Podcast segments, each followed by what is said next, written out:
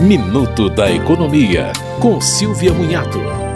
A Receita Federal afirma que os contribuintes devem se basear nos comprovantes e documentos físicos que possui na hora de preencher a declaração de imposto de renda.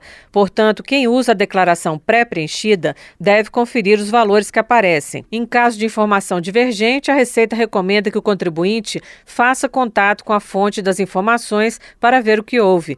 Os principais erros relatados pelos contribuintes que usam a pré-preenchida se referem a despesas médicas, dados incompletos sobre investimentos investimentos e ausência de dados sobre aposentadorias do INSS.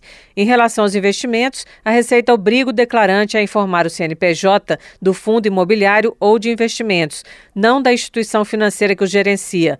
Algumas declarações pré-preenchidas, no entanto, estão vindo com o CNPJ trocado. Você ouviu Minuto da Economia, com Silvia Munhato.